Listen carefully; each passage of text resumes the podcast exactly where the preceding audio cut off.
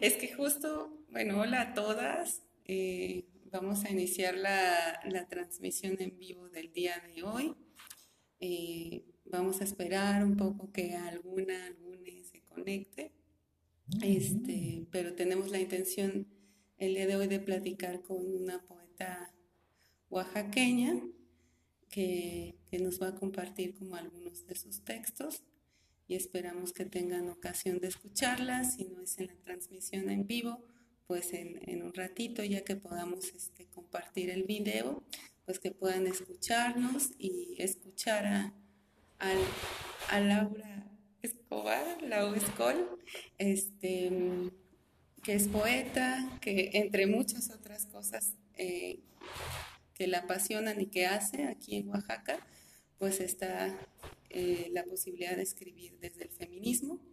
Entonces, pues se las presento, les recuerdo mi nombre, yo me llamo Aitza, eh, somos de investigación y diálogo para la autogestión social, estamos aquí desde Oaxaca haciendo muchas cositas e intentando como con estas transmisiones pues dar a conocer un poco de, de lo que hacen eh, personas que colaboran con nosotros y que amamos mucho, ¿no? Entonces les, les presento a Lau. Hola a quienes nos están viendo y siguiendo esta transmisión y a quienes en el futuro podrán también escuchar y ver este video. Bueno, pues sin dar más preámbulos, pues eh, eh, lleguemos a, conocer un poco de lo que se hace en, la poesía feminista, ¿no? Entonces, pues empecemos a escuchar como los primeros poemas que, que Laura trae hoy esta tarde para compartir con nosotras. Bueno, esta tarde quiero compartir algunos poemas que uno de sus, pues de sus temas principales, desafortunadamente, hablan de la violencia feminicida. Y quiero traerlos a colación en esta, en esta tarde porque con todo este tema del coronavirus, del COVID-19, de guardar las distancias y de un sinfín de etcéteras y de pensar en el colapso económico que pronto vendrá, pues eh, a los tomadores de decisiones, a los gobernantes y a mucha, mucha gente se le anda olvidando que México ocupa uno de los primeros lugares en feminicidios. Entonces, eh, en esta cuarentena, nosotras no olvidamos, no estamos por ahora en el grito constante, pero aquí eh, vivimos y vivimos desde la rabia y queremos decirles que no se nos olvida su violencia. Y el primer poema que les voy a compartir se llama Dolerme. Me duelen mis mujeres, las de mi árbol, mis abuelas, mi madre, mi hermana, mi sobrina. Me duelo yo, me duele aquella otra mujer que podría ser yo, o que fui yo, o que seré yo. Me duelen mis cicatrices, que son heridas aún, porque todavía les lloro. Me duele el cuerpo que habito, mi cuerpo que cargo. Me duele la tristeza, es innegable que me duele el dolor. Me duelen aquellas niñas que venden sus artesanías por seis, quetzales. Me duele la guerra, me duele a veces la vida y me duele muchas veces la muerte. Me duele la injusticia, los encierros, las cárceles, los cánceres, los castigos y las muertes. Me duele la violencia, me duelen los golpes que me otorgó mi padre cuando era niña, pero me duelen más los golpes de esa mujer que sangrando, con la cara deformada por la angustia, el miedo y las lágrimas, llorando me dijo, ayúdame. Y yo no pude hacer nada, absolutamente nada y aquel la siguió golpeando. Me duele el silencio, mi propio silencio, cuando grito, cuando me harto, me duele el corazón por tanto llanto. Me duele mi tierra porque está inundada de hipocresía y de falsa paz, de gobernantes insolentes y sin conciencia. Me duele la sonrisa atónita, insegura, de aquella, la otra, la mía. Me duele la posibilidad de no conmoverme, la impresión de que no me duela nada. Me duele la sangre, la de los siglos y los siglos. Me duele toda la sangre que se sigue vertiendo. Me duele México, sus geografías, su norte, su centro y su sur, mi sur. Me duelen los desaparecidos, las mujeres asesinadas, los niños que juegan a matar, las niñas que ya no pueden jugar porque murieron en esta impunidad. Me duele a veces la muerte, pero me duele mucho más la vida. Muchas gracias, Laura.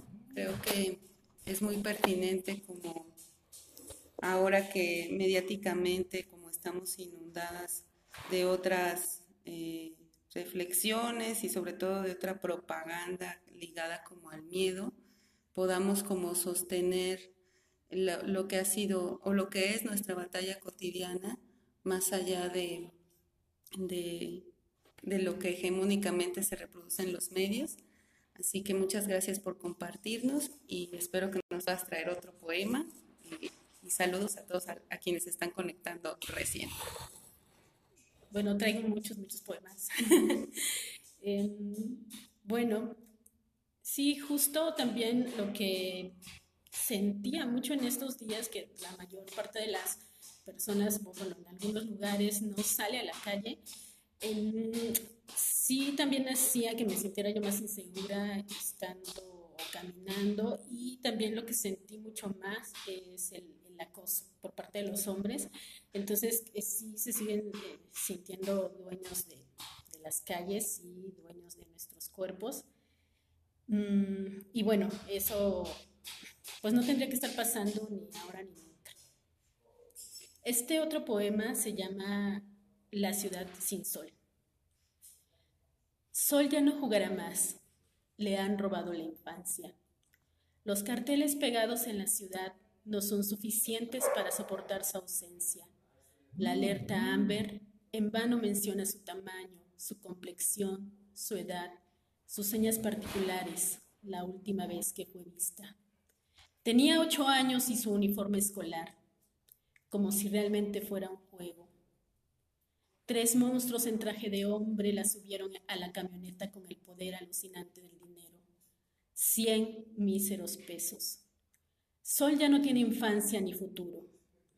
¿Cuántas soles más nos tienen que hacer falta? ¿Ocho? ¿Cien? ¿Seis mil cuatrocientas ochenta y ocho? ¿Seis mil quinientas? Sol, soles. Quiero para ustedes otros juegos, otras historias, sin perversión ni muerte. Sol no regresa a casa porque ya no es sol, es un desecho de la ciudad que ya no tiene destino. Muchas gracias, Lau. Nos dejas congeladas. y bueno, como siguiendo con esta intención de, de hablar de lo que quieren que ya no hablemos, eh, les traigo yo un textito que ya he subido alguna vez a la página y que tiene que ver con, esta otra guerra que, que, siempre tenemos y que no solamente está situada en la calle, sino también como en nuestro interior. Este texto se llama ¿Cuánto nos cuesta ser dueñas de nosotras mismas? ¿Cuánto nos cuesta ser dueñas de nosotras mismas? renunciar a mandatos de todo tipo que van orientados al autodesprecio y la rivalidad entre nosotras. ¿Cuánto nos cuesta indagar sobre por qué y para qué hacemos las cosas? ¿Para qué el maquillaje? ¿Para qué el ejercicio? ¿Para qué la maternidad y o la pareja? Preguntarse todo el tiempo para no reproducir en pensamiento y praxis los sofisticados dispositivos del patriarcado, de la heteronorma. Mi estirpe está repleta de maternidades no elegidas, de violencia sexual y rosarios encarnados, un árbol genealógico hecho a la fuerza, maternidad obligatoria, destino manifiesto.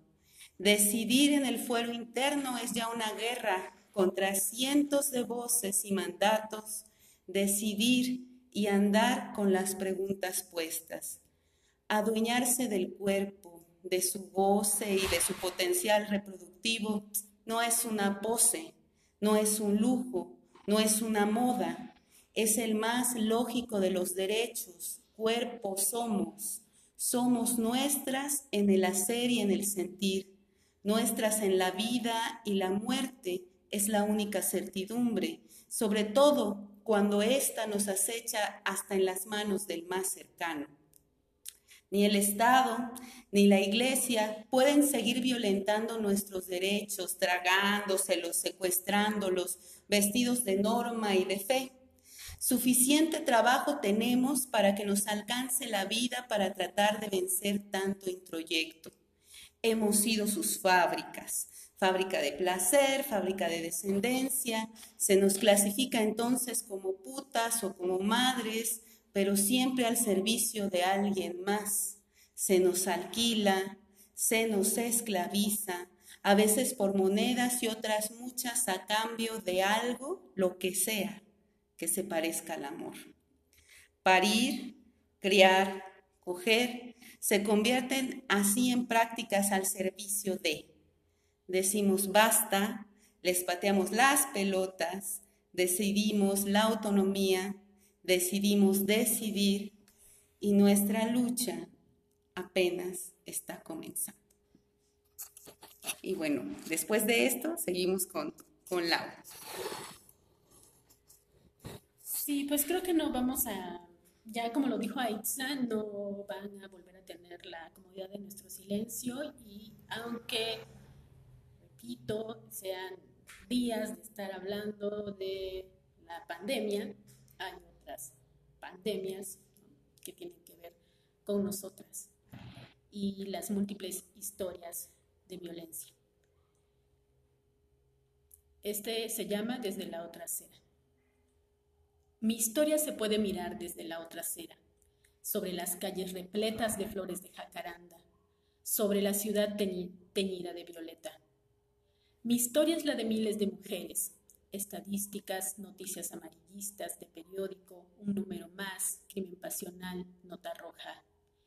Ella se subió voluntariamente a mi auto, dijo como excusa el joven detenido por la violación tumultuaria del llamado caso Porquis en Veracruz. Aunque mi historia se puede leer desde cualquier orilla, solo pocos la creen. No es importante. A casi nadie le interesa Puedo aparecer muerta cualquier día. Estadísticas, noticias amarillistas de periódico, un número más, crimen pasional, nota roja. ¿Para qué se mete a un bar lleno de hombres que están bebiendo si no buscaba que la violaran? Joven en Facebook sobre una violación tumultuaria en la Ciudad de México. Me duermo con el antifaz de la inocencia, implorando que nada me pase, suplicando que esta vez no me golpee. Ella me provocó al denunciarme por castigarla. Era mi esposa. Sabía cuáles eran sus obligaciones. Ex esposo asesino sentenciado en Cancún. Mi voz es acallada. Mi historia se apaga. Silencio. Estadísticas, noticias amarillistas de periódico, un número más, crimen pasional, nota roja, se lo merecía. ¿Querías revelarte, pinche vieja? para que veas quién manda. Soldados a mujer indígena de Chiapas después de violarla. La ciudad mañana no será violeta, la noche se ha tornado roja.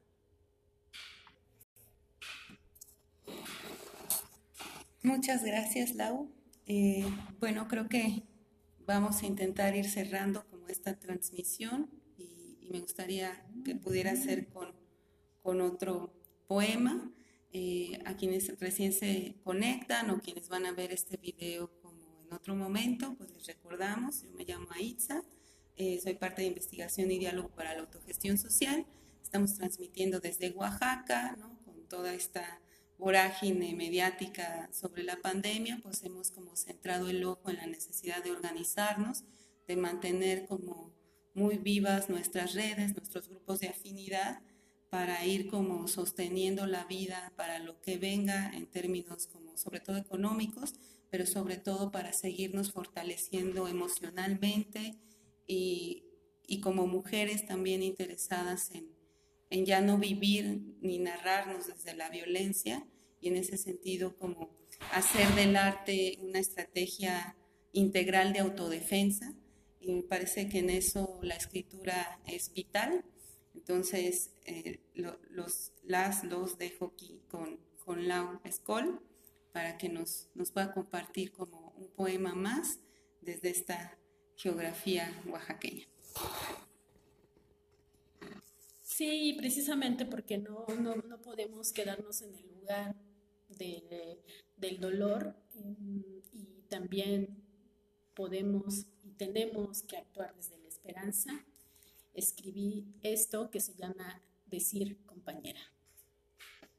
Decir compañera, luchar, cada día indignarme, explotar en rabia, llorar, recuperarme e intentar mirarte, decirte compañera, identificarme, dolerme, gritar, abrazar a mi madre, darle flores a mi hermana, recordar a la abuela, besar a mi sobrina, escribirle a la amiga de antaño, sonreírle a la desconocida, indultar el encono de la otra, imaginar las compañeras, nombrar las compañeras, tejer, volar, crujir, tejer, luchar, amar, reír, luchar, resistir, abrazar, imaginar, resistir, esperanzar, existir, fluir, esperanzar, decirnos compañeras y prometernos seguir vivas. Muchas gracias. Pues muchas gracias, Laura. Eh, esperamos como tenerte como ha sido en estos años, como siempre, como compañera, como, como parte de, esta red afectiva que siempre es tan importante, eh, ir manteniendo más allá esta idea de lo romántico, eh, afectos que, nos atraviesan, que nos, que nos motivan, que nos devuelven a la vida en momentos como cruciales. Y pues hasta ahí cerramos el día de hoy. Estaremos transmitiendo todo lo que resta de los días diferentes cosas en diferentes formatos y muchísimas gracias a quienes se pudieron conectar y a quienes lean y escuchen más bien después esta transmisión. Gracias, gracias, abracitos, sin sana distancia.